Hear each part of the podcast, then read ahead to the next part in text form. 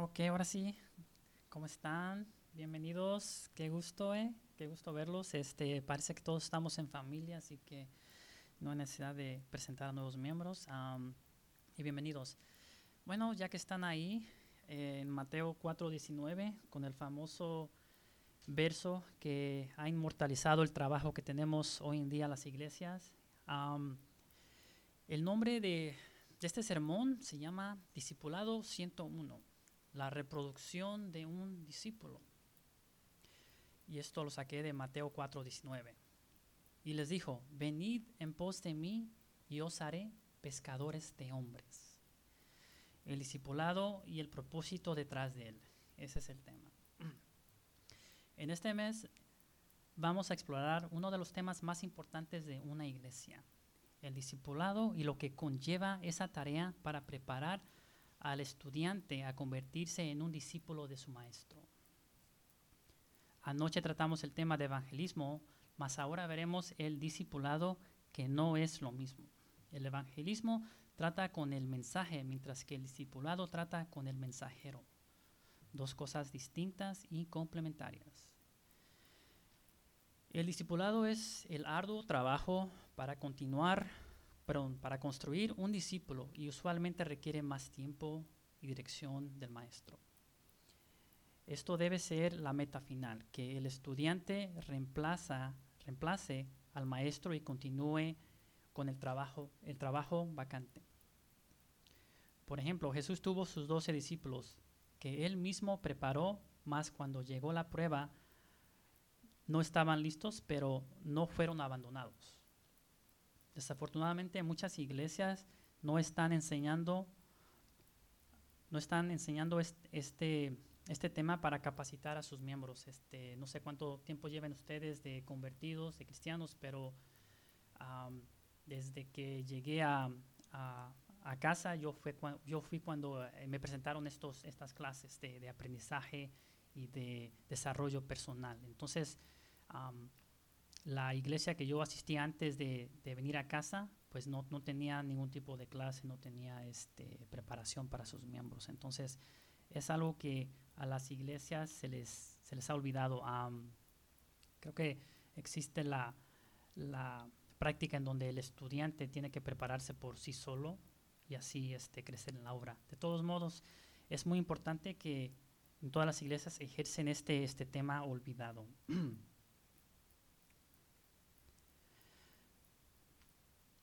De hecho, cuando uno recibe el Evangelio, no es de un, no es, no da un discipulado aparte para preparar el estudiante de la fe. En otras palabras, no se le da seguimiento y entrenamiento bíblico. Hay un abandono del maestro y estudiante. Es como cuando uno termina el año escolar y nunca jamás vuelve a ver el maestro y el estudiante. Quiero hacer hincapié en los resultados perpetuos que tienen nuestros actos en el Evangelio. O sea, lo que usted hace para el Señor va a tener resultados eternos que disfrutarán en la eternidad. Cosa que ojo no vio ni oído oyó. Son las que, Dios, son las que Dios ha preparado para que los que le aman. Y esto está en 1 de Corintios 2.9. ¿Acaso no le causa gozo y alegría esto? Imagínese compartir una cena en la mesa del Señor con los profetas y los reyes del Antiguo Testamento, o los mártires y los discípulos del Nuevo Testamento. Este, yo pienso que sería un, un, evento bastante gozoso y lleno de alegría. Entonces, todas las acciones que tuvieron los, los antiguos y los del Nuevo Testamento son vigentes y son perpetuas, porque es el mismo trabajo, el mismo trabajo que se ha visto desde que desde hace 21 siglos y más aparte desde el Antiguo Testamento. Uh, no les tengo que recordar que la Biblia que usted carga, que usted le han regalado, que usted lee todo el tiempo, este, pues es un libro que ya ha pasado el tiempo de la prueba, que no tiene ningún tipo de error, no hay este, cambios de, de, temas, de, no hay corrección de hombres, sino que todo es, este, todo concuerda. Todo es este, como una línea de tiempo perfecta. Tiene muchos autores. Estamos hablando de más de 66 libros, porque en realidad muchos de los salmos, proverbios, básicamente no conocemos sus autores. Y todo fue coleccionado para ponerlo en un solo libro para la facilidad y el acceso a nosotros mismos como estudiantes bíblicos que somos, estudiantes de la fe. Pues yo en lo personal me gustaría preguntarle al rey Samuel y a Salomón quién fue la mujer anónima del Proverbios 31 en adelante. Yo creo que eso sería una de las preguntas que yo le me gustaría investigar porque muchos de los libros, muchas de las cosas que se escriben no sabemos quién, quién las escribieron. Y pues uno como curioso estudiante que uno es, pues le gustaría saber porque ese, ese proverbio a mí me trajo mucha bendición, me habló mucho. Uh, ese consejo sabio, porque al leerlo y al estudiarlo pude encontrar a mi, a, mi esposa amada y luego Dios me la entregó para proteger y para cuidar y para amar. Así que yo en personal este, tengo mucho afecto a ese, a ese proverbio. así que imagínense ¿Qué, les preguntaría a ustedes cuando estén reunidos en esa mesa, en ese, en ese ambiente en donde solamente su alma estará ahí presente y no ningún vestigio materialista de este mundo? así que ya saben, mujeres, ustedes también pueden desarrollar esa virtud que da Dios, solo, solo que el varón, solo que un varón de Dios puede amar y cuidar, porque solo con la virtud que da Dios se goza al hacer el trabajo de Dios en la tierra. Imagínense qué privilegio trabajar para Dios en la tierra.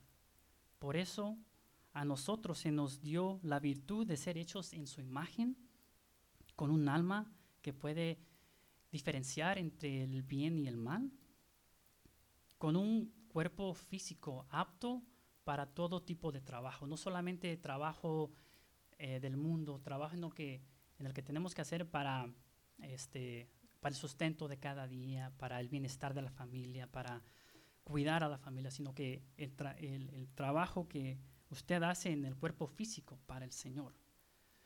Tenemos muchos ejemplos.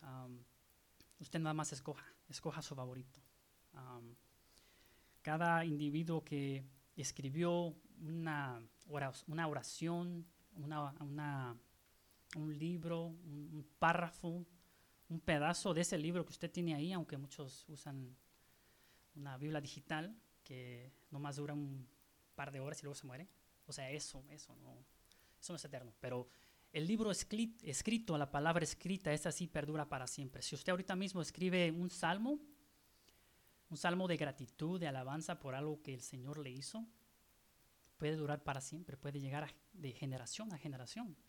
El salmo que, la oración que leímos de María cuando, cuando se enteró de, de que ella iba a ser la madre del Mesías, escribió ese salmo y se quedó plasmado en los evangelios, en el evangelio de Lucas.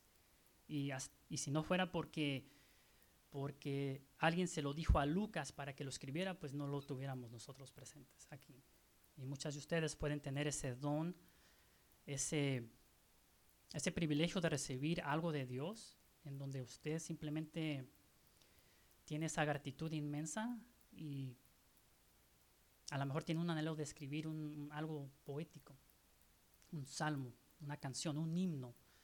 Muchos de los fundadores este, del siglo XVIII XIX hicieron precisamente eso porque, no sé si se han dado cuenta, pero los salmos básicamente son puros himnos de gratitud. el evangelista, el ah, predicador, este, Juan, Juan, no, perdón, Carlos, Carlos Wesley escribió muchos, muchos himnos. Es más, él es reconocido por sus himnos junto con su hermano Juan Wesley. Y no es coincidencia de que esos dos hombres de Dios, esos pastores, evangelistas, lo hicieron porque tuvieron una madre que, fueron, que, les instruyó, les dio esas virtudes de, esa virtud que solamente Dios puede dar a un, hombre, a una mujer que es, que es de Dios. Pero el, esfuerzo fue de, sus padres, de su padre Samuel, de su, de su madre también, este, Susana, Susana Wesley, los famosos Wesleys. Ellos llegaron a las Américas, fundaron la, la iglesia metodista y hasta la fecha sigue aquí. Pero no es perfecta porque cada iglesia tiene sus fracturas, divisiones y debates. Entonces ahorita desafortunadamente la iglesia está dividida. Está dividida. Pero en fin, los resultados que usted puede tener en el, en el trabajo del ministerio serán perpetuos. Serán, pues usted no, no va a ver los frutos cercanos verá un vestigio de, de, del resultado, una cosecha temporal, pero el resultado largo lo veremos, lo veremos después de la muerte, después de que seamos premiados por el Señor, por el buen trabajo que usted ha hecho. Entonces, por eso fuimos hechos a la imagen de Dios, con esa alma que puede ser este, entrenada, que puede ser preparada, instruida para ese propósito, para que usted sea un vocero que lleve el mensaje a todos que quieran escuchar. Y no sé si sepan, pero hay mucho trabajo que hacer todavía. Ah, el otro día estaba viendo una, una serie en Netflix. hace años atrás, este, estaba... a, mí, a mí siempre me ha gustado correr. Siempre me ha gustado correr. Y de vez en cuando me pongo en el YouTube y, y pues veo videos, veo información. A veces por ejemplo, de ahí saco yo la información de, de la semana, de, de, lo que está pasando en el mundo y a veces salen buenos documentales. En fin, salió un documental de, de una gente indígena en Chihuahua, los Raramurri. No sé si se han conocido ustedes esa, esa gente, pero son una, una tribu indígena que está ubicada en las montañas de, de, Chihuahua y ellos son unos excelentes atletas para correr, mujeres y hombres. Ah, hay una reconocida atleta este, indígena llamada Lorena y es una, es una indígena raramurri y corre, uf, que pone a cualquier atleta estadounidense en, pues, le, hace, le hace polvito, le, lo deja como millas atrás. Ellas, como ellos viven en las montañas de la, de la Sierra de Chihuahua, su corazón y sus, sus uh, pulmones están capacitados para correr y trabajar en ese ámbito y son muy resistentes a, a correr varios kilómetros por día.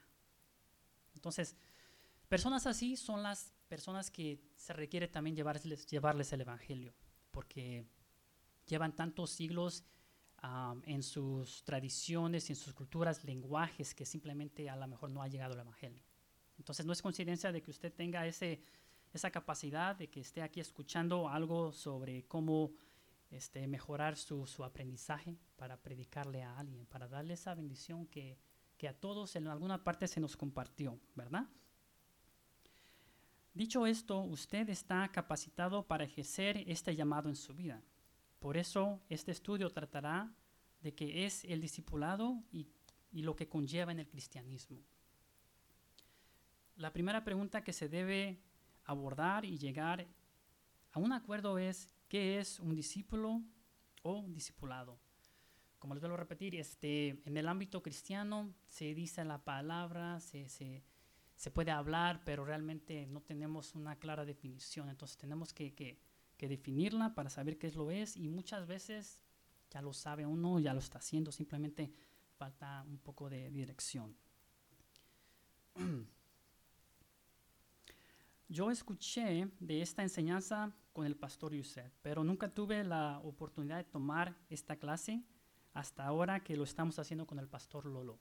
Yo me acuerdo cuando llegué a, la a casa y empezamos, a, empezamos a trabajar, la, iglesia siempre ha trabajado. Ellos también empezaron con una misión como nosotros. Empezaron en una ciudad llamada Anaheim.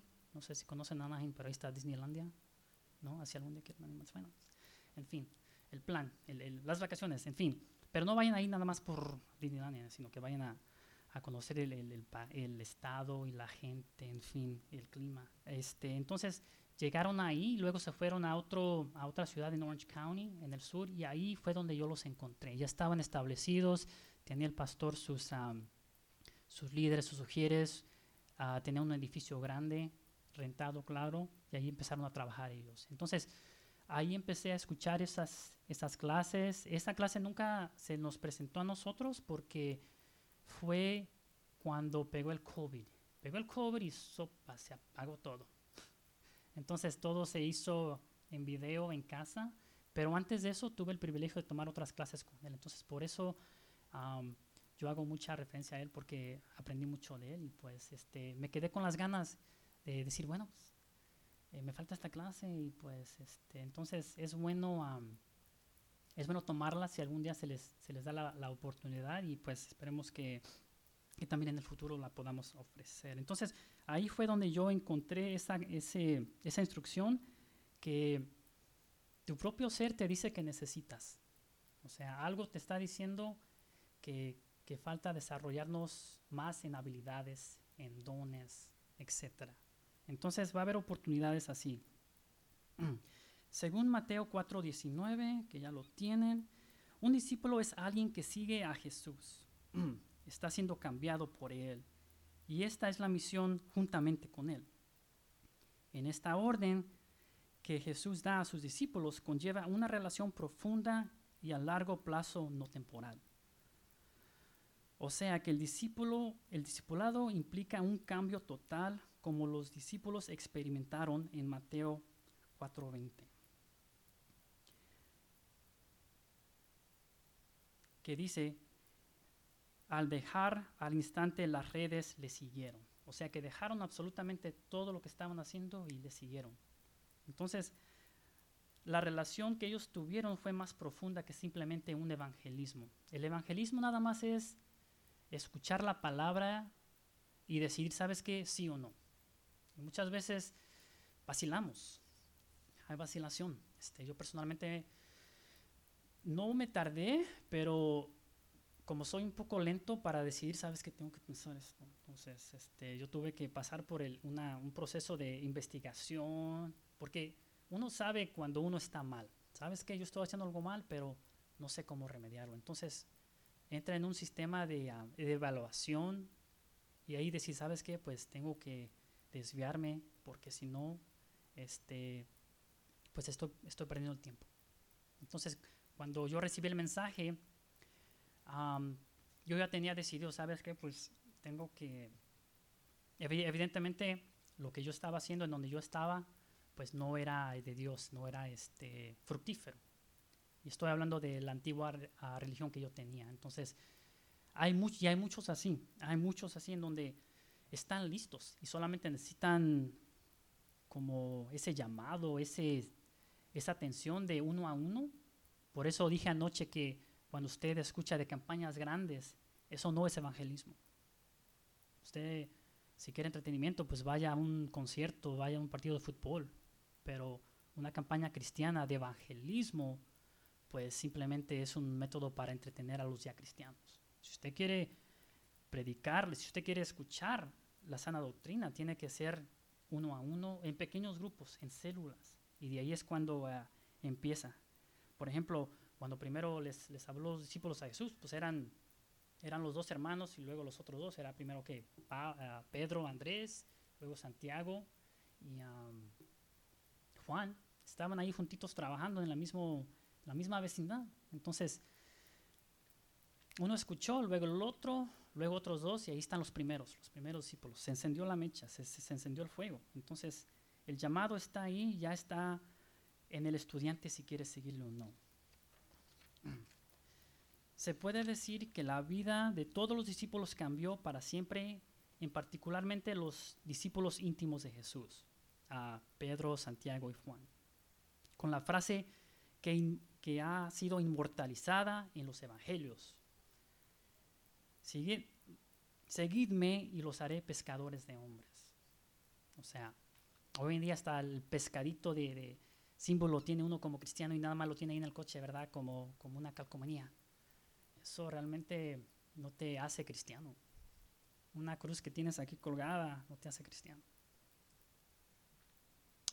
Ese objeto, ese, esa calcomanía que te identifica, no te da ese, ese título, ¿sabes qué? Yo soy cristiano, eh, estoy siguiendo ah, el discipulado, estoy ah, caminando en, la sana doctrina, o sea, tienes que vivir lo que, lo que estás predicando. Y pues es muy difícil porque a veces pues llegamos a un periodo de la vida y quedamos ahí atorados y necesitamos alguien que nos dirija, necesitamos un mentor. Cada cristiano, cada hombre necesita un, un mentor tipo pastor, porque si no hay, pues nos podemos quedar ahí este, a medias, nos podemos quedar ahí estancados. Vamos a hablar de diferentes etapas que el discipulado es y muchas veces como no hay ese, ese fuego, ese, ese gran despertar que los evangelistas del siglo XVIII a XXI experimentaron de nuevo, que los discípulos escucharon después de tantos, tantos siglos de esperar del Mesías, y luego llegó y se encendió. Por eso cuando empezó a predicar en el Sermón del Monte, vinieron las masas, vinieron miles de gentes. Y nada más ponga, póngase a pensar, porque no todo fue escrito con exactitud. Cuando dice 3, 4, 5 mil, imagínense, este, en ese entonces no se podía contar tan, tan fácil como hoy en día. Fácilmente eran doble, triple. Entonces, ¿qué privilegio tuvieron esos hombres al escuchar y en ese instante decidir seguirlo?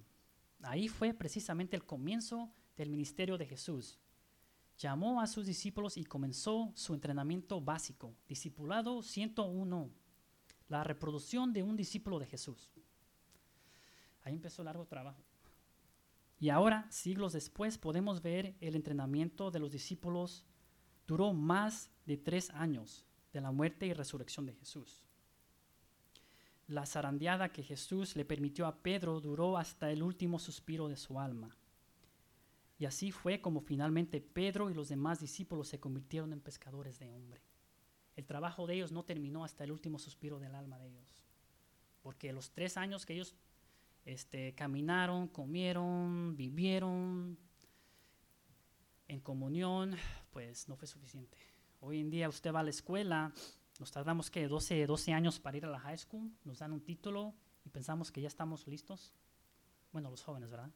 Pero falta al colegio, falta la universidad, a lo mejor usted es uno de esos techies que les gusta la, la tecnología, entonces hay clases, este, hay escuelas técnicas que solamente duran un par de meses a un año, entonces el estudio nunca acaba. Los médicos regresan cada año para actualizarse. No para. 12 años de estudio en la preparatoria no es suficiente para desarrollar una carrera, para seguir avanzando. Todos tenemos que regresar a la escuela. Este, los permisos que yo tengo para mi trabajo, cada dos años los tengo que renovar, porque se, se vencen. Este, es, un, es un proceso continuo. Entonces, ahí vemos que los discípulos Sí, estaban listos, estaban haciendo su trabajo, estaban haciendo milagros, estaban este, animándose, pero luego se fue el maestro y ¿qué pasó? Se apagó todo, se les olvidó, se les borró el mapa.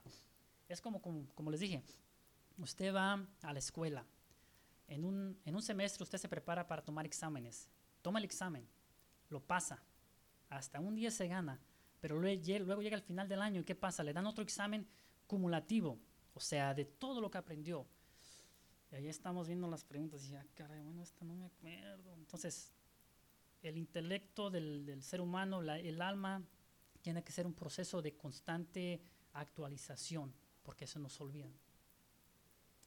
Este, cuando Israel pasó por el desierto, duró 40 años y se le habían olvidado todos los prodigios, todas las obras que, que Dios hizo en Egipto. Las diez plagas no fueron para para los, este, los egiptos, no fueron para demostrar la, el poder de Dios, sino para recordar al pueblo de Israel de la magnitud del Dios que ellos servían, porque ellos se les había olvidado. 400 años duraron en Egipto y no tenían que haber durado tanto tiempo. 40 años en el desierto y ¿quién quiere permanecer unos más años de lo que, de lo que es requerido para aprender algo? Nos tarda. Yo a mí a veces me tardo hasta una o dos, tres veces para aprender algo bien aprendido. Bien aprendido. Así que esa es parte de nuestra naturaleza. Tenemos que recordar lo más importante para luego regresar y actualizarnos y seguir creciendo más. O sea, es, parte de, del hombre, del vivir del hombre.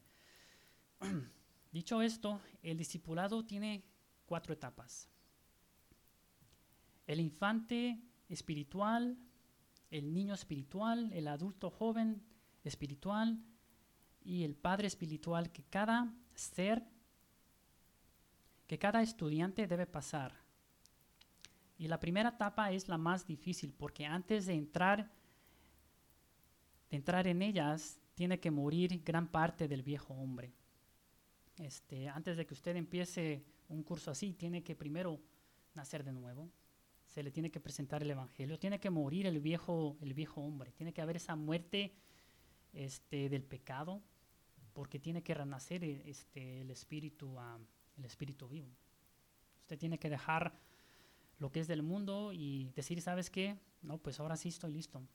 Ah, recibe las buenas nuevas, se bautiza y en fin empieza. Este, muchas veces tardamos, y en ese proceso a veces tardamos. Cuando usted va a las calles, le habla a gente, pues se va a topar con muchas gentes que están muertas espiritualmente. Ah, no tenemos que cambiar de ciudad, de país, están ahí. Cada, cada año este, hay nuevas formas de manifestar esa libertad que ellos tienen y básicamente este, están enamorados con el pecado. no quieren dejarlo, es difícil. Es difícil dejar una, dejar una, ah, una adicción, una, algo que te está causando mal y no te das cuenta. es difícil dejar de, mentir, dejar de, de, usar una sustancia que te puede causar daño. A veces tenemos unos, unos hábitos tan, tan, este, destructivos que causamos mal hasta los seres queridos. muchas veces este, encontramos situaciones en donde hay abuso doméstico en los hogares y no tiene que ser físico, puede ser pasivo. Muchas veces lastimamos a nuestras esposas con una expresión, una palabra que hicimos y sopas. Ahí está el viejo hombre otra vez nada más queriendo salir. Entonces, la primera, la primera decisión es decidir a nacer de nuevo, escuchar las buenas nuevas y decir, ¿sabes qué? Ya estoy listo para dejar esto atrás, Ah, no ha sido nada fructífero, ha casado demasiado mal. Para entrar a la primera etapa, que es el infante espiritual. La etapa, la etapa más difícil porque a veces ahí se encuentra uno entre sí, entre no, regresa y no regresa. Ahí estamos los, los cristianos menguantes, ¿verdad? desafortunadamente muchos, muchos se quedan en esta etapa, incluyendo a los más sabios y letrados, porque es difícil vencer la muerte espiritual y nacer de nuevo. Aquí el trabajo del evangelista tiene que penetrar hasta penetrar esta muerte para que el oidor escuche por lo mínimo cuatro cosas. Tiene que escuchar lo que, lo que hablamos anoche. Tiene que escuchar la explicación del Evangelio. Ah, tiene que ver el Evangelio vivido, tiene que... Uh, él, tiene respuestas, bueno, necesita respuestas a sus preguntas bíblicas de Dios, cristianismo, y se le tiene que hacer una invitación a recibir a Cristo. O sea, usted tiene que darle esas cosas al, principio. Explicarle el, pecado, darle la solución de que Dios hizo por él y luego darle el llamamiento. Y muchas veces pues estamos cómodos. El Evangelio no es nada confortable, es, es, es, rudo, es difícil. muchos, muchas personas preparadas y ya establecidas van a batallar con eso. Y eso lo vemos en los Evangelios, donde cada vez que trata con un hombre de estatus, un hombre preparado, por ejemplo, el gran Nicodemos, tuvo tanto, tanto que perder ese hombre. No sabemos si realmente decidió aceptar a Cristo o no. Ahí vemos esa duda que tuvo él no tenemos que irnos lejos para ver esa misma situación hoy en día. Muchos líderes religiosos están en la misma posición. Muchas iglesias caen por eso, porque no quieren dejar esa vieja naturaleza, no quieren dejar la comodidad que a veces se vuelven adictos. muchas veces por eso no, no, van a poder recibir este, este mensaje. Les va a dar, los va a repelar, no los va a traer. Muchas generaciones se han quedado perdidas en el desierto. El Evangelio no es algo nuevo. Llevamos 21 siglos con él y los resultados en el mundo no han sido fructíferos. 21 siglos hasta la fecha, no incluyendo el periodo de Abraham, los Jacob, no incluyendo el tiempo de, de, Noé, la creación. No sé si se acuerdan, pero el año actual en realidad no es 20, 2022. Se incluye la línea de tiempo perfecta de Dios, tiene que incluir los años en el Antiguo Testamento, en la creación. Y no sabemos cuánto tiempo exactamente duró, la, duró Génesis. Ya pasó varios siglos. Estamos hablando de casi más de un poco menos de 6.000 años, según el calendario hebreo. Y les vuelvo a repetir, este es el libro que es, ha sido plagiado durante todas estas, estas décadas y siglos, desde que la impresa fue inventada, ha sido corrompido, ha sido moldeada la religión en particular que uno tiene. Los mormones tienen un libro, los testigos de Jehová tienen otro libro. Los musulmanes tienen otro libro. Ha sido cambiado para, para adulterar la palabra de Dios. Ahora, una, una lección que yo aprendí, entre más viejo sea su Biblia, mejor. Por ejemplo, la traducción en inglés, la mejor traducción en inglés va a ser la, de, la del King James, en el siglo que en el 1611, 1610 que fue, fue escrita. La de español, entre, entre, más, entre más viejita, mejor. Pero claro, no estoy, no estoy diciendo que las nuevas versiones no sean fáciles y sean precisas, pero se pierde, se pierde una palabra, se pierde. Por ejemplo, la palabra tabernáculo. ¿La puede encontrar usted en la Biblia, en la Biblia que usted tiene? Pues no. ¿Por qué? Porque por la traducción que se ha perdido, se pierde. Entonces, las palabras que estamos hablando, los mensajes, no, no son desde, desde, este siglo, ni del siglo de los este, grandes predicadores del siglo XVIII-XIX. Ya son varias, varios siglos. Los, los discípulos y los apóstoles fueron los primeros en darse cuenta de, de que la profecía finalmente se realizó y de que ya no tenemos que vivir y, y terminar este, nuestros pecados. Ya la solución para el pecado, la salvación ya está a la puerta. Ya nada más es cuestión de abrirla y meternos. Ok. Se necesita otro gran despertar, como del primer siglo, cuando explotó el cristianismo, y los siglos, los siglos XVIII y XIX, con los grandes evangelistas como Charles Spurgeon, John Wesley, George Whitfield y otros como Jonathan Edwards. Estos hombres nos dan una gran lección de cómo no se dejaron apagar después de tantos siglos de, que Jesús ya había venido y de las escrituras. En ese entonces fue un llamamiento para que ellos trajeran las buenas nuevas a diferentes regiones. si no hubiera sido por ellos, pues muchas de las, de las universidades aquí en Estados Unidos nunca hubieran sido construidas. Muchos cristianos fueron los que construyeron esas iglesias, esas universidades. y muchas veces en ese, en ese entonces el único método para llegar a esa sabiduría y ese entendimiento era a través de, la iglesia, la iglesia católica, la iglesia angelical, pero cuando había ah, diferencia o este adulteramiento en la palabra fue cuando se desviaron ellos. ¿Sabes qué? Las escrituras está diciendo lo contrario. O sea, y son preguntas que tenemos hoy en día cuando alguien le va este, a hablar a alguien. ¿Sabes qué? ¿Me puedes decir,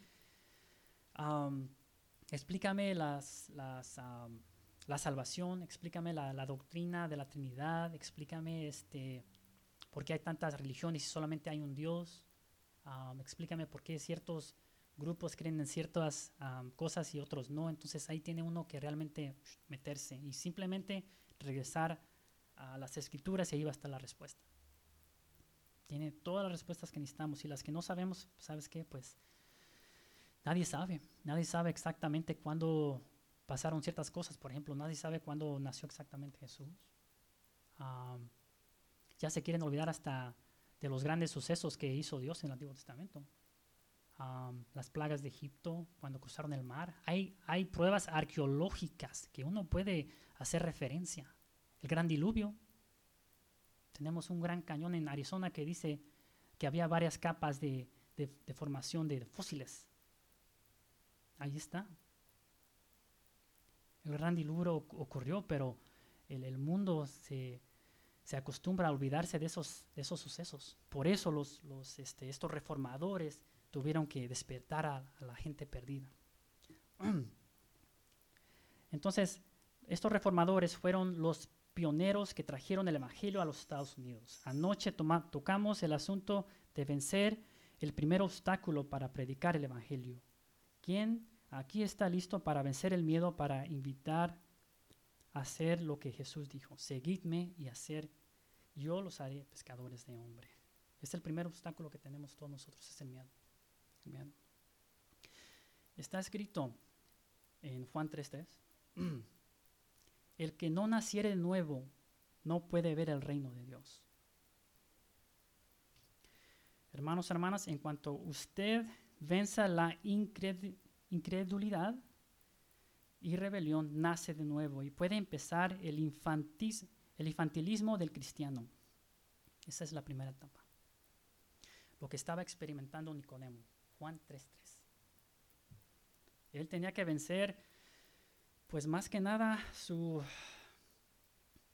su intelectualismo que él tenía. Él, tenía él, era, tan sabio que no podía entender lo más básico que entendieron los discípulos. Llegó el Mesías, escucharon su sermón, hizo el milagro y eso bastó. Es más, ni un milagro hubieran necesitado. Un, creyente fiel, con que sepa lo que está escrito, simplemente con que le hables con la verdad, ya estuvo. ¿Cuántos Nicodemos contemporáneos hay en el mundo que se les tiene que predicar?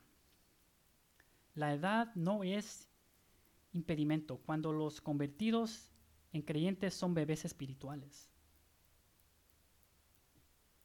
Nicodemo era un sabio de las escrituras judías y no podía entender el simple hecho de que tenía que nacer espiritualmente de nuevo. Él estaba atorado ese concepto literal. Literal.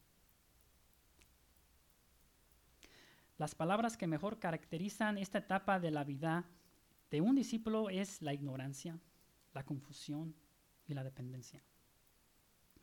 Usted imagínese a un bebé recién llegado del hospital. ¿Se puede alimentar solo un bebé así? Así es un infante eh, cristiano se tiene, se tiene que alimentar adecuadamente. No le puedes dar algo pesado, tiene que ser algo ligero. Ah, se, se, aprende poco a poco, en pasitos, en pasitos. De igual manera, un recién convertido se requiere mucho tiempo y paciencia para salir de esta etapa. Me imagino que los discípulos estuvieron en una, ah, estaban entre, entre esta y entre la del niño, instruyendo al niño en su camino. Ah, niños espirituales. Este, y eso esa es la etapa más difícil, porque le recuerdo que la etapa del niño infante es donde ahí, ahí se dan cuenta de que esto es en serio y es de verdad y pueden retroceder. Entonces, por eso tiene, tiene que darle ese, esa constante nutrición de alimento. O sea, no se puede apagar. Por eso necesita un mentor, necesita alguien que, que sea como un padre espiritual, una guía, una luz. Porque si no, la llama, el, fuego que él tiene del primer amor se va a apagar. Se va a apagar. Y a veces eso, eso nos pasó a nosotros. Nos, predicaron el Evangelio, nos dijeron, mira, esta es la condición del hombre. Génesis básicamente ah, nos, sacó del Edín, ah, nos, dio el juicio que merecíamos por el, el, pecado, al hombre y a la mujer y por eso tenemos los problemas que tenemos hoy. Pero Dios también dio la oportunidad de, de conectarnos nuevamente con Él, de regresar a su presencia. Y pues ya ahora es más trabajo. Ya es más trabajo porque con simple preparar una, una alabanza, escribir algo, pues toma mucho tiempo. no sé si conocen ustedes a un, no sé ni cómo llamarle, pero un predicador que se llamaba John Newton. Y sabe que ustedes no lo conocen, pero ¿sabe que conocen? Conocen el trabajo que él hizo, porque lo escuchan todo el tiempo. Y ese hombre vivió, estamos hablando de que 1500, cuando se descubrieron las Américas, cuando fueron los españoles a, a México. Este hombre escribió uno de los mejores himnos que se haya escuchado hasta la, hasta la fecha. Ha durado 300 años. Ese himno se llama Sublime Gracia. Y usted lo escucha en cualquier servicio funeral, inglés, español. Es uno de, las, de los himnos más hermosos que, que ha durado todos esos siglos. Por eso les vuelvo a repetir que el cuerpo es, pues es temporal, pero su alma, lo que hace su alma en ese instante es lo que va a perdurar para siempre. Lo que dijo María cuando recibió las buenas nuevas. Alguien puede escribir una canción sobre eso. Usted puede ser bendecida y escribir un gran, gran himno. La, la madre de los Wesleys tenía oraciones, himnos en todas partes que hasta finalmente los pusieron en un libro. John Newton escribió más de esa canción, pero esa es la más inmortalizada, porque esa fue la gratitud que él tuvo cuando Dios lo sacó de, de la muerte. Y si usted le cuenta la historia a alguien moreno de él, se va a poner furioso, porque ese John Newton era este esclavo y luego fue este mercador, fue este, él vendía esclavos del África. Y en ese entonces, en ese tiempo, se, se compraban, vendían esclavos, se compraban, vendían esclavos. Entonces él escribió ese, ese, esa canción, no para él, no para aquellos que de, de, de, su época, sino para usted y para mí. Esa, esa canción, esa cada, cada palabra es una, es una lágrima de gratitud que Dios hizo para él. Y fue el intelecto de él que la hizo no fue su emoción, fue, fue el alma que, que Dios le, le, puso y la sabiduría que Dios le dio. Así que ahora ya saben, gócese, porque es, es, para la bendición de aquellos escuch, que escuchan de, de, su, de su testimonio y de lo que Él hizo. Entonces, si Él hizo algo semejante, imagínense cuánto más ustedes pueden hacer. Pueden salvar a su familia, pueden traer paz a sus hogares, es, es de gran bendición. Escrito también está, instruye al niño, en, al niño en su camino, y aun cuando fuere viejo no se apartará de él. Proverbios 26.6. Ya ni lo apunte, todos lo sabemos. Este, los niños espirituales, esa es la próxima etapa. Dos. Los niños espirituales suelen ser propensos a ser egocéntricos, idealistas y a luchar con un equilibrado en su confianza. El egoísmo es lo que caracteriza a estos niños espirituales. No, pues yo puedo hacer todo. Este, no escuchan consejo. La confianza está así, está así, sube y baja, sube y baja. Es como un ascensor. A veces está arriba, a veces está abajo y muchas veces es controlado por la emoción. No, pues que ya no me hablan en la escuela, que no tengo amigos. Es el, el niño niño espiritual. Quizás este puede ser la etapa más difícil porque les vuelvo a preguntar, ¿cuántos Nicodemos hay en las iglesias que hoy, hoy en día? Todos, todos tenemos que pasar por estas etapas. Y seguramente se acuerdan ustedes, especialmente ahora que ya son adultos con familias y niños. ¿Se acuerdan cuando eran jóvenes? Y ahora les quieren dar un mensaje a los, a los hijos, a los nietos. Pues sí, están en esa etapa de, de, juventud en donde piensan que no necesitan a nadie. Es una etapa difícil de vencer, porque si nos quedamos ahí, cuidado, hermanos, cuidado. Este, no sé si saben, pero hay muchas personas que están en las correcciones por, por ese, ese motivo. No escuchar la, la, sabiduría de, de los mayores, de los padres. Hay correcciones de menores, centros juveniles y aquí en la 26 y la California está uno, ¿no? ¿Cuántas? Nada más pregúntese. ¿Cuántas cortes judiciales hay? Tenemos la federal, la estatal, la del condado. Tenemos este corte de jóvenes. Tenemos hasta corte de veteranos. y esas cortes usualmente tienen suelen dar sentencias, este, pueden ser este, de cárcel pueden ser este, de comunidad, comunitaria, monetaria, o sea, hay muchas personas que simplemente no se les predicó o simplemente se quedaron en esta etapa de jóvenes, jóvenes. Y el joven se convierte en adulto y en adulto pues puede seguir las mismas este, enseñanzas. Por eso hay cárceles adultas, para aquel joven que no se quiso uh, corregir, entonces simplemente se transfirió de edificio y de nombre. No, pues ahora ya eres un adulto criminal. Este, entonces, estas etapas son muy importantes. Y lo que, lo que se aprende es más que nada este, la paciencia. Todos los discípulos tuvieron que vencer esta etapa para que se manifieste el amor fraternal que no tenía hacia el prójimo. El propio Pedro dijo, Señor, ten compasión de ti, en ninguna manera se te acontezca eso. Mateos 16, 22. Eso fue lo que le dijo Pedro cuando, cuando eh, Jesús le dijo que iba a ser entregado a las autoridades. Y se le encendió a Pedro el celo. O sea, ¿qué pasó Pedro? Son tres años de estudio. Se le olvidó lo más básico. ¿Quién era su maestro? No era un simple hombre, no era un simple profeta, era el Dios encarnado. Para que él dijera esto, pues definitivamente no era un padre, una, no tenía esa madurez todavía. No era ni joven adulto, era un niño, guiado por sus emociones. Por eso sacó el cuchillo, y estaba bien tener un cuchillo, pues, era pescador, entonces que, de modo que no tenga un cuchillo para su trabajo, tiene que cocinar, ¿no? Pues está bien tener ese tipo de, armas en ese entonces. Pero se dejó con, descontrolar por lo que le dijo su maestro. E hizo lo que hizo. Y se arrepintió grandemente. Así como David lo reprendió Natán, tenía la semilla, tenía el, conocimiento de que estoy haciendo algo mal, estoy haciendo algo mal. Luego viene el, el mentor, el pastor, y te dice, te penetra. Y caes. ¿Caes o no caes? Si caes es que eres fiel seguidor, simplemente erraste. Si no caes, pues es el orgullo. El orgullo que tienen estos jóvenes que ya hemos hablado. Esos jóvenes que están encarcelados tienen orgullo.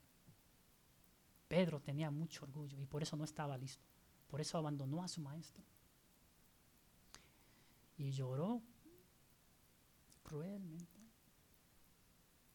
Hasta que ya no pudo, ni seguramente hasta la voz se le fue. David también se arrastró, se humilló, se, es, cruel darse cuenta de eso. pero en fin, no es una etapa que ustedes tienen que quedar, no nos tenemos que quedar ahí. Este, Pedro aún no amaba al prójimo y ese era el problema. De tal manera como Jesús lo manifestaba en sus doctrinas, aún Pedro tenía sangre judía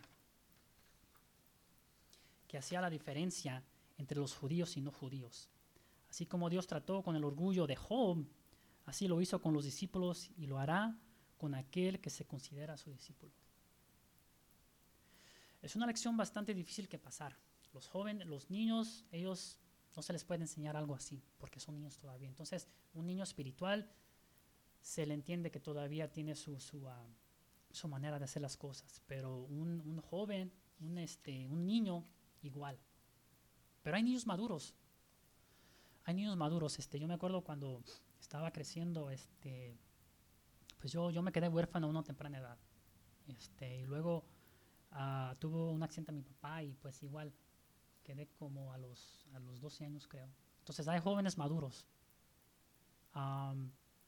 yo no tenía lo que, pues no tenía guianza, no tenía mentor, pero tenía algo en mi ser, en mi alma, que me decía, ¿sabes qué? Si hago esto, me voy al centro de corrección. entonces tenemos algo en el ser que nos dice, ¿sabes qué? Esto no está bien, haz, algo, haz, lo correcto, haz lo justo, y empiezas a buscar, empiezas a indagar.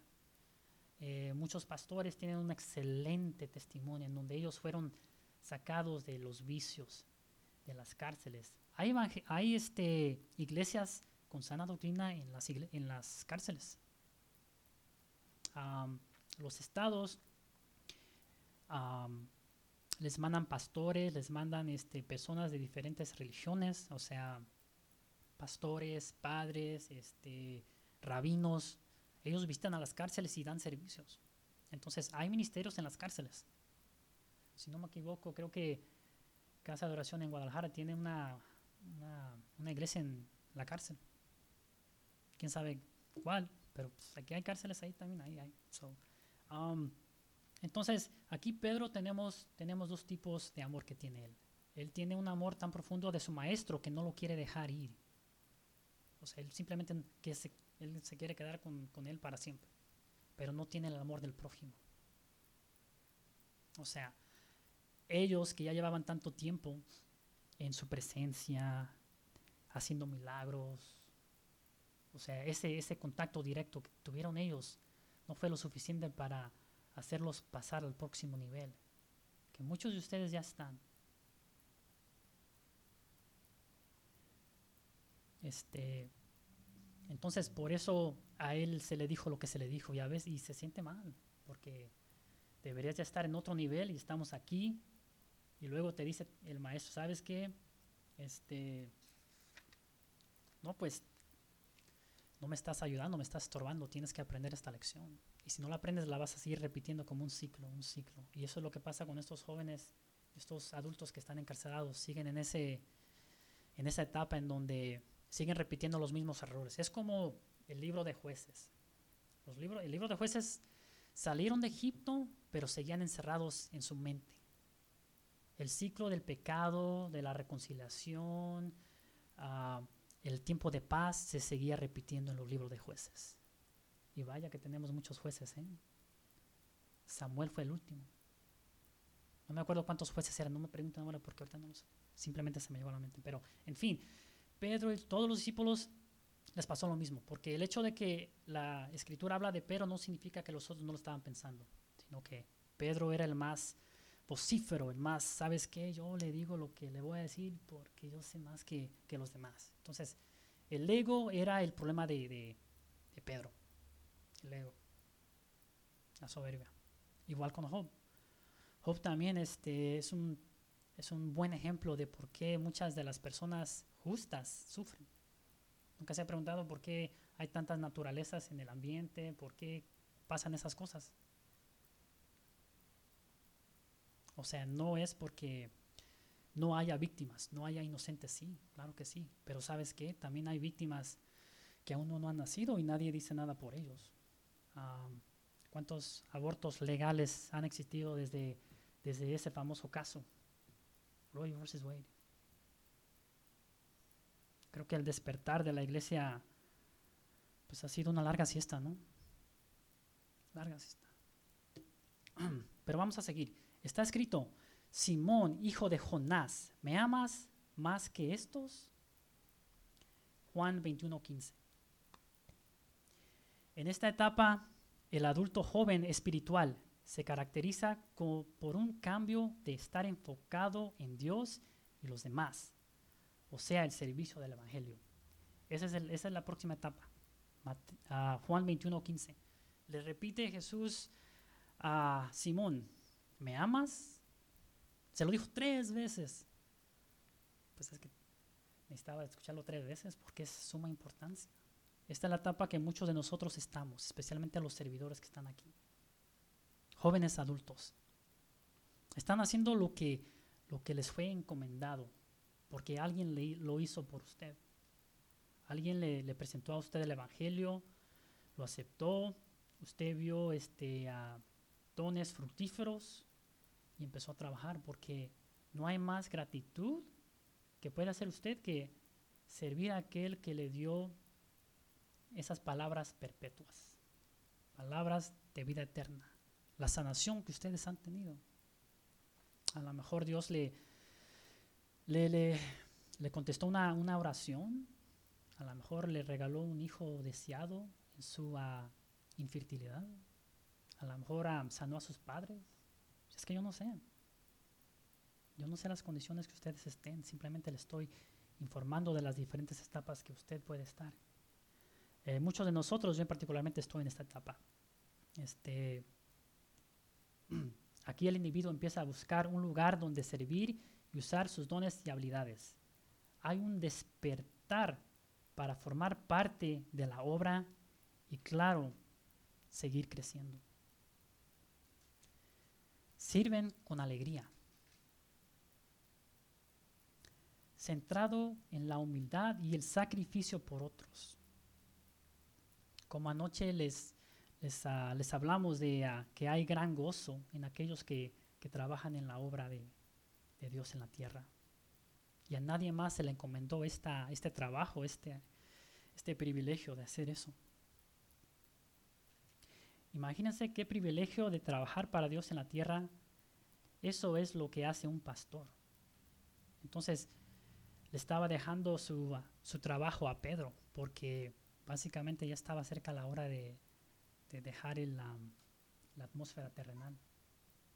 Ah, el tiempo de, de, estudio ya había terminado. Ah, ya tenía que tomar el examen. Uy, hay que los exámenes, ¿verdad? Um, pero en fin, sí pasó la, la, prueba, Pedro. Pasó porque se dio cuenta de que, pues, cometió el error y tenía que pasar lo que, lo que le pasó a su maestro, porque era inevitable. Tenía que morir para, para ser resucitado y para que nosotros escucháramos de las buenas nuevas. Ese suceso cambió la línea de tiempo para todos. De ahí empezó la línea del tiempo del cristiano y del mundo. Por eso a nosotros se nos dio la virtud de ser hechos a la imagen de Dios, con una alma para discernir entre el bien y el mal, un cuerpo físico apto para hacer ese trabajo. Y vaya que trabajo ese. ¿eh? No es, no es sencillo, este, muchas horas de dedicación, esfuerzo, cooperación, este, pero si podemos llegar a esta etapa, usted va a ver este, pues va a haber frutos. Pero eso no es lo importante. Lo importante es los hechos que usted está haciendo que van a perdurar en generaciones, que van a durar. Pero más que eso, lo importante es de que usted va a tener su, su alma asegurada. Si si termina hasta el fin, si, si llega hasta el fin, si cumple la meta, porque pues muchos se pueden perder, se pueden desviar. ¿Cuántos, les vuelvo a repetir, cuántas iglesias, cuántas religiones hay hoy en día? ¿Por qué no hay una? Si el Evangelio llega a 21 siglos, ¿por qué tenemos tantas, tantas religiones? ¿Por qué hay tantos autopastores que se nombran y nada más se dedican a hacer completamente lo opuesto que debe de hacer un adulto joven espiritual?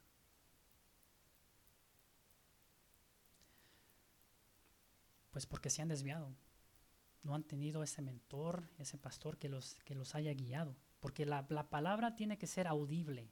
Es nada más escrita, pero es perpetua. Pero si alguien no le pone sonido, no le habla, no le predica, pues está este pasiva. Pasiva. Entonces por eso se requiere un ser con un intelecto, con una alma que pueda diferenciar entre el bien y el mal. Por ejemplo, ¿qué es sano, qué no es sano? ¿Estamos caminando correctamente? ¿Estamos haciendo lo que, lo que ya está escrito, lo que nos fue encomendado? ¿Estamos regresando ese, ese regalo que nos fue presentado a nosotros? ¿Estamos regresando el bien por bien o mal por mal? ¿Hay intenciones en nuestras actitudes? Ahí está en donde se hace, se hace la diferencia entre aquellos que que son este, pescadores de hombres y los que nada más están persiguiendo cosas lucrativas, cosas materialistas. O sea, es que no cabe las cosas del mundo en el Evangelio. No caben porque tarde o temprano se van a caer, se van a estropear. Ah, antes de venir para California, este, hubo una, una iglesia famosa en México en donde su gran pastor fue arrestado por varios este, cargos criminales y lo arrestaron ahí en, en el aeropuerto LAX. Y fue una iglesia bastante grande en México. No sé si acuerdan ustedes la luz del mundo. Su profeta creo que se llamaba Naam, Nazón, gracias. Ahí están las pruebas. Ahí están las pruebas. Y las personas estaban, pues eran muy devotas. Así como cuando nosotros mismos lo éramos cuando estábamos en la, en la iglesia universal. Fieles devotos. No les puedes cambiar esa... No les puedes dar otra, otra palabra que no sea esa doctrina. Fieles. Así que ahí va a estar la batalla con nosotros mismos porque muchos, muchas de nuestras familias, seres queridos siguen ahí. Entonces usted tiene que ser el ejemplo, usted tiene que pasar por algo similar como, como Pedro. Los tres años no van a ser suficientes. Así que no se preocupe si llevan más de tres años en el Evangelio, estudiando, tómese otros, otros tres, seis, o sea, estamos, estamos para la larga. ¿eh?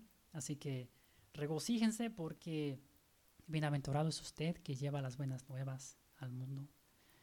Y tarde o temprano usted va a ver los frutos. Este, es como un árbol cuando usted, usted lo planta. No lo va a ver de inmediato. van a tardar varias temporadas para que dé, fruto. Varios años. Entonces no se desanimen, pero hay que ser este, hay que ser sabios, hay que pedirle por sabiduría a Dios para, para saber diferenciar entre lo correcto y lo incorrecto, para no terminar lamentándole.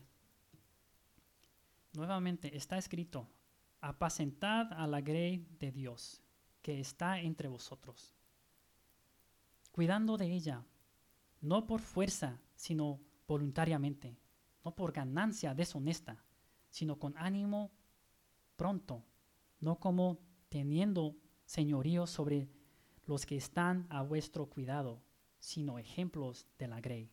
Primera de Pedro 5.2. Aquí vemos la transformación completa de Pedro. Aquí ya, Pedro ya pasó por todas las etapas. Aquí ya Pedro es el gran pastor, el gran apóstol. Entonces cualquiera que se ponga acá y se diga yo soy un pastor, está en esa etapa. Ya pasó todas. Ahora, sigue creciendo, sigue madurando, sigue este, cometiendo errores. Nadie es perfecto. Pero si usted se queda centralizado en lo que le dice la Biblia y sigue los, los, el estándar, el estándar de Dios, pues va a tener este, su galardón va a tener sus, sus va a ser fructífero. La obra que usted empezó va a continuar de generación a generación. Lo que hicieron los, los grandes este, evangelistas del siglo XVIII y XIX siguen hasta, la fecha. ¿Quién no ha escuchado una, una canción de un salmista, uh, una, una oración que, que un, alguien le dijo de, de Charles Spurgeon, de los famosos Wesleys? Los salmos que estamos cantando aquí llevan siglos, llevan más de 21 siglos, porque esos fueron escritos en diferentes épocas. Hay, hay salmos, hay himnos de Moisés, hay, salmos de, David, Salomón. ¿Cuándo, ¿Cuándo vieron ellos? Pues no fueron de este siglo, ni de 21 siglos atrás. Ok, entonces si ustedes se pueden quedar con eso, pues ya estarán en esa, en esa etapa. Aquí vemos a un Pedro transformado, ya no como un machote pescador. ¿O hay machotes o feministas machotes en el reino de Dios? Ok, mala pregunta, ¿verdad? ¿Hubo machotes en el, reino de, en el reino de Dios? No se preocupen levantar la mano, ¿eh? No se preocupen, yo la levanto por ustedes. Pues aquí vemos que, que todos los discípulos y Pedro ya pasaron por esa etapa, ya no eran machotes pescadores ya eran más humildes, más conforme a lo que Jesús les había plantado. Eran, como dijo en su palabra, lo hicieron todo voluntariamente, no hubo ganancia deshonesta, no, no había señoría de los demás. Entonces, él mismo en sus propias palabras habla de su transformación. Ya no es el rudo pescador que era antes y ese es lo más difícil, superar el ego. Ya hablamos de, eso con, Pedro y Job. Y pues también nosotros tenemos, a veces tenemos eso también. Por eso es lo más difícil que, vencer. Así que tenemos que lidiar eh, con eso porque es parte de la, del proceso, es parte de la escuela. el niño tiene que crecer y seguir madurando y eventualmente salir de esa etapa. No se puede quedar un niño adulto por siempre, porque si no, pues no va a tener ninguna no va, a tener ninguna probabilidad para seguir desarrollándose, para desarrollar nuevas, nuevas habilidades, nuevos dones. Esta etapa final del crecimiento espiritual se caracteriza por la capacidad de reproducir discípulos. Son capaces de alimentarse con la palabra de Dios y también ellos necesitan ánimo y contabilidad. Entonces, eso es lo que pasa a cada pastor. Ellos también necesitan alimentación, necesitan este, contabilidad.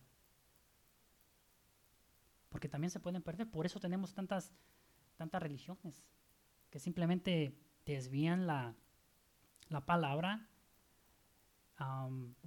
y crean sus propias religiones y por eso tenemos tantos seguidores de otras religiones porque no, no se están este no están siguiendo la, la escritura original, el estándar de Dios ha sido esquivado, desviado. Entonces, por eso es tan importante que usted tenga ese, ese libro y lo lea y lo escriba. Por ejemplo, si alguien le dice algo, no, pues si no es bíblico, pues no está bien. Entonces usted tiene todo derecho para preguntar, ¿sabes qué, hermano o pastor? Mire, aquí dice esto y estamos haciendo lo contrario. Entonces eso es perfectamente aceptable. Entonces por eso el pastor se dice que debe ser este, debe tener esa contabilidad. Y más que nada con, con, con el tiempo y los recursos de la iglesia, las finanzas, que todo sea transparente. Eso, eso le ayudará al ministerio, a la iglesia, para durar generación en generación.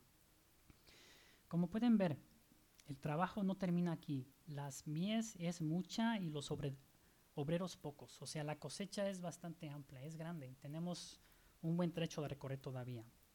Jesús dejó e hizo discípulos para seguir en la obra hasta, hasta ahora. En suma, esta última etapa es la meta final para cada creyente. El estudiante imite a su maestro, así como Pedro los dijo. Sed, perdón, así como Pablo lo dijo. Sed imitadores de mí, así como yo de Cristo, en 1 Corintios 11.1. Si verdaderamente somos lo que indica la palabra cristianos, o sea que somos seguidores, imitadores o propietarios esclavos del Señor. Entonces no nos queda otra opción que hacer lo que ya está escrito dentro, enfrente de nosotros. Ahora usted tiene la opción de, de decidir quedarse ahí o avanzar. Entonces ya está en usted porque ya tiene la información. El discipulado debe despertar un amor para, los para las almas perdidas que si no fuera por el esfuerzo del evangelista, no llegarían a conocer la salvación que Dios preparó para el hombre. Aquí es muy importante escuchar ese mensaje y luego darle seguimiento, porque no se debe de quedar ahí. Es como si usted plantara una semilla y la dejara ahí a su suerte. Se va a morir. Se va a morir. El propósito de hoy es pintar una imagen de nuestra condición como cristianos al revelarnos nuestra trayectoria por diferentes etapas del, del discipulado. La pregunta que se debe estar haciendo es, ¿en cuál etapa me encuentro hoy? ¿Estoy avanzando o estoy estancado? Cada uno debe hacerse esa pregunta.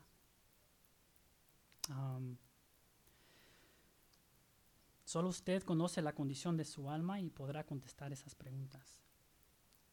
Si Dios cambió el rudo carácter de Pedro, y a los otros cuantos que le seguían, imagínense cuánto más nos puede cambiar a nosotros. Así que hay esperanza, hay esperanza. Y también para las mujeres, así que no, no, se sientan aisladas cuando solamente hablamos de un varón, de, la masculinidad, sino que también hablamos de las mujeres. En suma, los efectos o decisiones que toma en esta vida tendrán resultados eternos, porque el pecado no es el que se va al infierno, sino el alma. Es curioso eso, ¿no?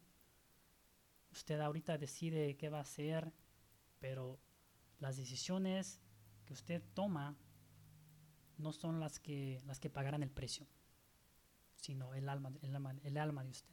El pecado se queda aquí en la tierra porque es carnal, es del cuerpo. Lo que se va es el alma de usted y es la que paga las consecuencias.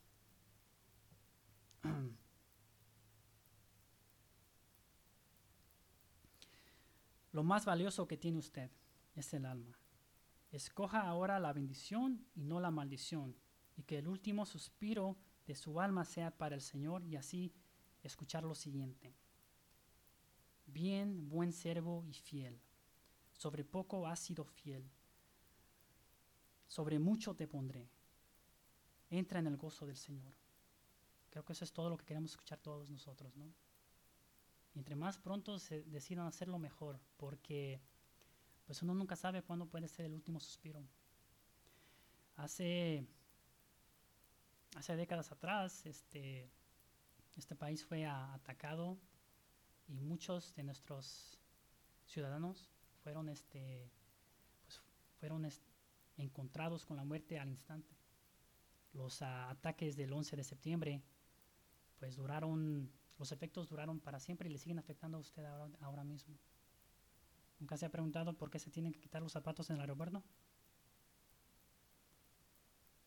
¿Por qué tienen que llegar más, más tiempo con antemano? ¿O por qué ya no puede pasar usted a la sala de espera con sus seres queridos que van a abordar?